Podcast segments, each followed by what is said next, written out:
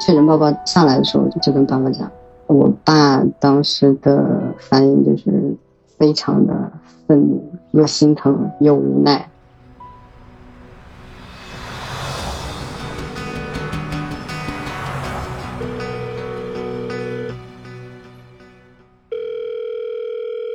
你好，这里是微光斯坦尼。这期节目的封面很特别，很少有讲述者会主动告诉我们可以使用他本人的照片。照片中，他手里抱着的是他人生中第一次收到这样的一束花，他终身难忘。而在听过他的讲述以后，或许你会跟我一样，感叹于他在经历过重重磨难以后，依旧能笑对人生，就像他手中那束鲜花一样，永远向阳。他让我们叫他小葵，葵花的葵。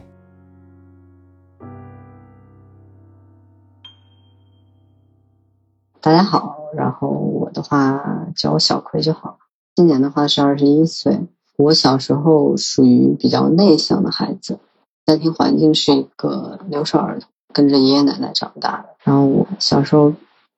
比较倾向于跟女生去一块玩，但是可能融不到就是大家的那个环境里面，就显得有些孤僻吧。二十多年。来，学生时代对我来说是最阴暗的时代。就从小时候，包括上上到初中，上到更高一些的学业的时候，我的被歧视或者说被霸凌的情况都没有好转。就是他们会把你带到男厕所，然后脱下你的裤子 验你是不是男儿身。或者说他们会，嗯，没有任何理由的去攻击你，就比如说你今天可能穿了一件不是就是很亮的衣服或者什么，他都会以这个为借口去欺负你。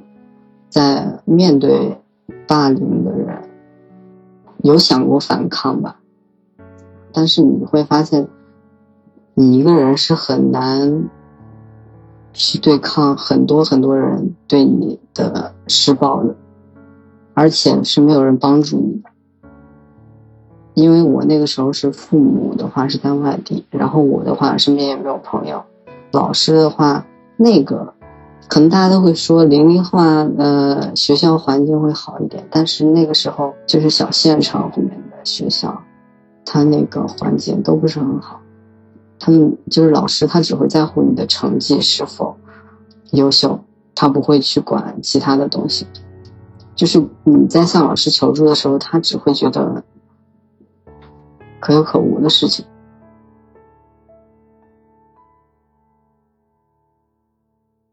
我觉得最重要的是你要一定要有一个乐观的心态，要么你就改变环境，要么你就就逃出这个环境。因为你你改变不了周围的人，你只能改变你自己的心态跟一些东西。你的心态可能决定了你日后的走向，跟你成为一个什么样的人。我觉得这是面对一个被霸凌的时候比较重要的一个东西。这期间转了很多学校，转学是第一是因为就是校园霸凌嘛，因为你没有办法去改变身边的人，那你就去换个环境嘛。这是最简单直接的方法，对吧？然后，嗯，在我换的其中有一所学校的时候，我是为什么在那所学校里面待下来的？是因为我在那所学校遇到了我，呃，当时就见了第一眼就心动的男生吧。我心动的那个男生是在我十二岁，初二的时候与他相识的，我印象中是一个中午，然后就是寄宿学校刚吃完午饭，然后带着那种就是饭盒，然后可能就是要赶着那个赶着回去，或者是呃要上课了，就跑得比较快，然后撞到一个男生，然后我在拿完东西抬头看到他的时候，因为我把他东西也撞掉了，就抬头看到他那一那一瞬间，我整个人就愣在原地，然后从那一刻我才开始知道。哦，我好像喜欢的，就是性取向，就是跟其他人好像不一样。看到他第一眼的话，我就是愣在原地，然后道歉也没有说出口，因为整个人就是脸红，然后心跳加速，然后就愣在那，然后人家就走了。他比我低年级，嗯，但是他比我大。知道这个人之后，我就开始打听这个人他在哪个班，然后想去认识他，跟他交朋友。然后到后面的话，就是会毫不犹豫的去展现我的我对他的喜欢，啊因为我觉得没有必要去遮遮掩掩的。然后他的话，他，嗯，他没有像其他的那些直男说啊很讨厌你或者什么的，很爱面子什么，他只是呃会说。我不喜欢男生，但是我也不排斥你这样子，就是我不会去歧视你，但是我不会跟你在一块儿，就是他会说的很明白。也正是因为这样子开始，我们俩才会越来越有交集，因为我会经常去找他，然后比如说给他送一些小礼物啊，或者说他喜欢的一些东西，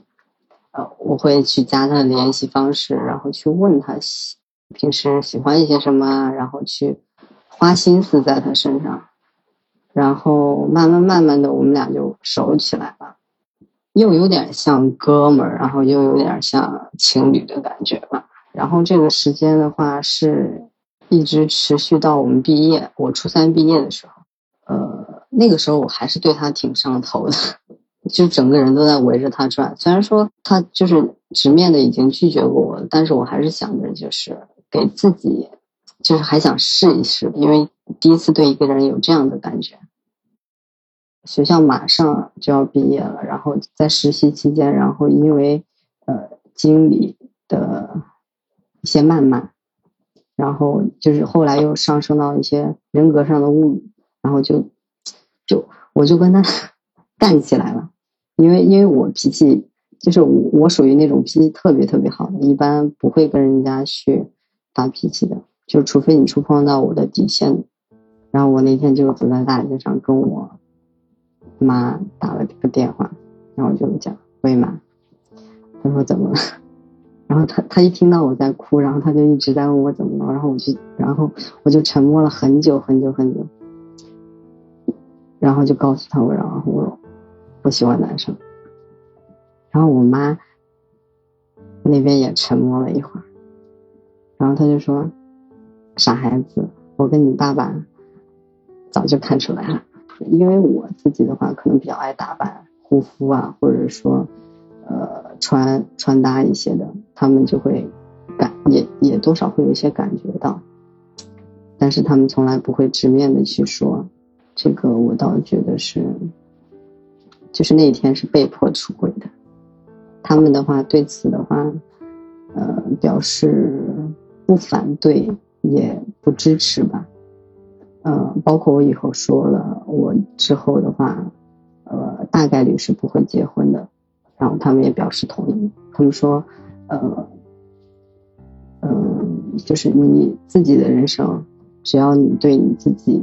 做出的选择负责任就 OK 了，然后我就说。好的，所以说，可能我的父母，我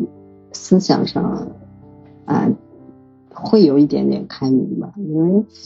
嗯，因为我跟我跟我妈交流的比较多，她可能了解我的会多一点，然后她也知道我是什么样子的，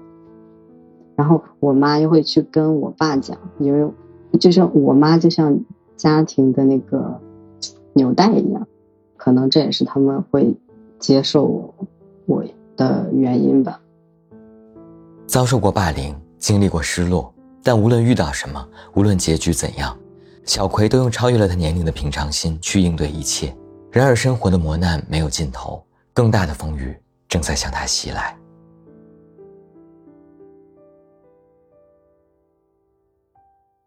在去的某个地方的 gay 吧，然后去玩，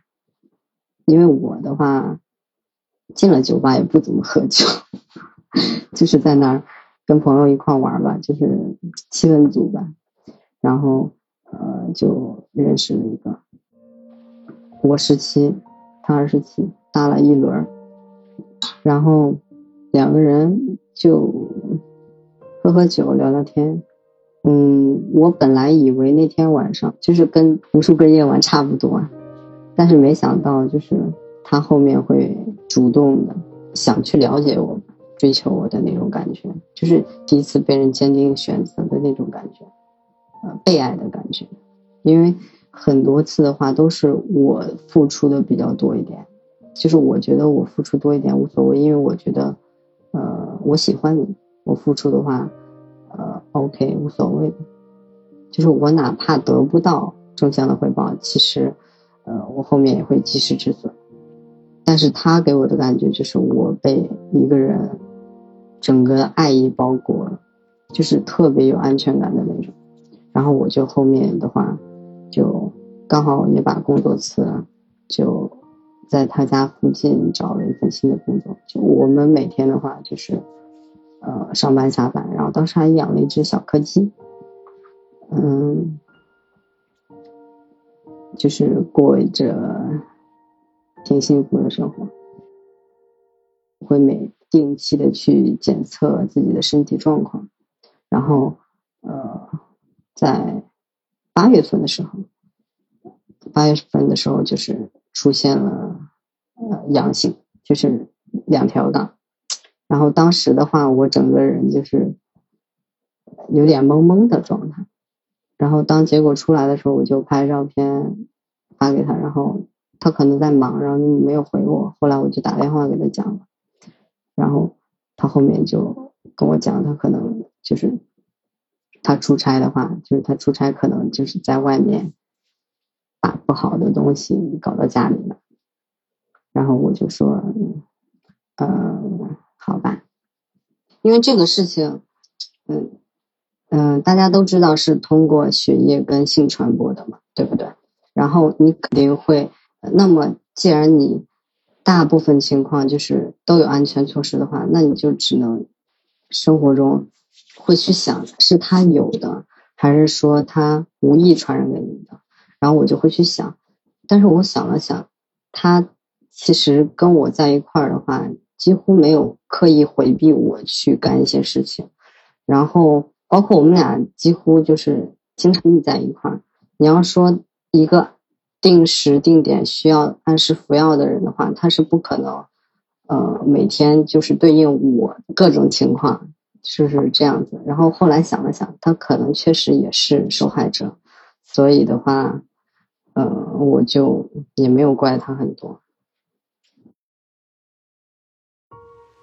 呃，确诊报告上来的时候，就跟爸爸讲了。我爸当时的反应就是非常的愤怒，然后又心疼又无奈，然后就是我能从他那个神情跟语气中感受到，他就过了一整晚，第二天之后他就跟我讲，既然生病了，那我们就好好治疗，好好吃药，希望你之后的话可以。健健康康、快快乐乐就 OK。首先，因为我自己的话，身边就是有几个玩的比较好的，就是已经感染的朋友，就我是对这个是了解过这方面的知识的，我会去跟他们科普。其次的话，他们肯定会，就是他们一旦知道这件事，肯定会就是手机自己去查。我我太了解我爸妈了，就是他们会去查查，呃，gay 是什么，同性恋是什么，呃，感染艾滋会怎么怎么样。自己不知道的，他们就会去，因为他们的知识层面就那么多，但是他们愿意去搜索新的知识，然后去学习新的知识，然后去了解。我觉得这是我父母最好的一个东西，因为我首先就是很心心平气和的跟他去讲，然后再去跟他讲事情发生了，然后怎么去解决这个事情。虽然说这个病现在没有办法治愈嘛，但是它可以有效的被控制住，对吧？然后你要跟他讲清楚的话，呃，一般父母的话，因为都是自己的孩子，他就是他肯定会愿意去理解你，然后也去呃对你好。他了解了之后，他就知道哦，原来这个病其实没有那么的可怕。不管是什么东西，你要先有一个呃切入点，然后跟父母去。沟通任何事情，先跟他们聊一些家常也好，呃，再慢慢的过渡到呃，嗯，你想给他们表达你真实的样子，我觉得这个还是很重要的，因为没有任何人是可以接受你就是上来就是一个晴天大霹雳的，肯定是会有一个呃过程，父母也需要适应这个过程，然后你也需要适适应这个过程。双方都需要一个过程，然后来拉近彼此的距离。而且我觉得，自从得病之后，我好像得到的爱更多了。可能他们害怕失去我吧。这个世界有那么多的人，那么美好的东西，可能这些人不喜欢你，但一定会有人喜欢你。这是可能我的乐观的心态。一直坚持我走到了现在，也包括我生命中遇到了所，就是各式各样的人，不管是，嗯，霸凌我、欺负我的人，还是说，呃，帮助我的人、安慰我的人、对我好的人、给予我爱的人，我觉得，我对他们的态度的话都是感谢，因为，因为他们霸凌我，我的内心才会如此的强大。当我经历了一些事的时候，我都会觉得那些事儿都不是什么大事儿。呃，我也很感谢那些就是给予我很多爱的人，让我在就是特别绝望的时候，感觉到了这个世界上有一点点，就是有有有一些温暖，有人爱着你，就是特别美好的那样的感觉。呃。我到现在大概确诊了半年左右，嗯，然后现在的话，呃，情况的话是已经优等于优了。嗯，我首先的话，我是不会找一个，就是我不会阴阳恋的，啊，就是圈圈内话语哈，呃，这是第一点，呃，其二就是我觉得最吸引我的是你的真诚。跟相互付出吧，就是爱情这个东西，我觉得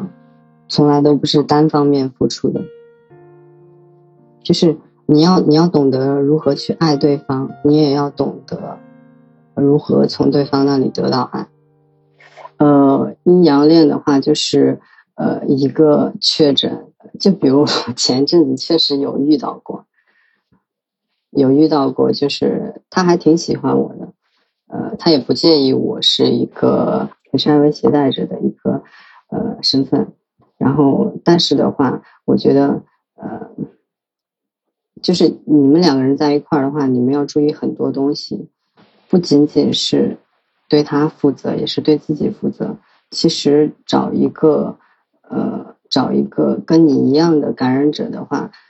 呃，你们生活中会少很多很多的麻烦，也不用去担心，就是说，呃，万一你感染了，感染了你最心爱的人，你对他，对他的那份愧疚，然后对他的那份，呃，怎么讲呢？就是对他的那份感情该怎么办，对不对？所以说的话，呃，圈子虽然变得更小了，但是我希望还是能用真诚的心。呃，遇到真诚的人。之前的话，我一直在为别人而活，一直在围着别人而转。通过这件事儿的话，我也让自己的生活慢了下来，然后去审视自己，去追求自己喜欢的东西，不去把时间跟精力浪费在其他人的身上，把更多的时间跟精力投入在自己的身上。一定要先学会爱自己，不管是精神上的还是物质上的。我觉得，艾滋不是罪恶，性少数也不是，罪恶的是部分人狭隘的目光。希望大众能够科学的看待艾滋和艾滋感染者。艾滋病的传播渠道只有母婴传播、血液传播和性传播三种，日常接触不会有任何感染风险。希望大家能够摘掉有色眼镜，给予他们基础的尊重、理解和包容。才能真正帮助他们树立对抗病魔的信心。而面对很多年轻的粉丝和听众，我还是想再次叮咛：在病毒面前，不要有任何一丝侥幸心理。安全性行为要时刻铭记于心。假如有意外发生，务必在事后二十四小时以内采取阻断措施。而对于已经感染 HIV 的朋友，无论是否是少数群体，都希望大家可以正确看待艾滋，坚持服药，注意作息，就依旧可以像正常人一样去生活。希望你能够像小葵一样乐观积极的面对人生。你可以在喜马拉雅、小宇宙、猫耳 FM、网易云音乐、苹果播客、哔哩哔哩搜索“微光斯坦尼”来收听节目。如果你也是性少数群体的一员，如果你也希望分享自己的故事，倾诉自己的困惑，你可以将自己想要分享的内容用五分钟以内的音频进行简单介绍。投稿音频我们会严格保密，投稿尽量不要使用变声器。正式录制和播出我们会统一进行变声处理。音频文件请以“微光故事”加你的昵称命名，发送到邮箱“彩虹微光”的全拼 at 幺六三 dot com，或者在抖音、B 站搜索“斯坦尼 Rainbow” 私信给我。万物皆有裂痕，那便是光照进来的地方。我是斯坦尼，我在这里等你。我们下个故事见。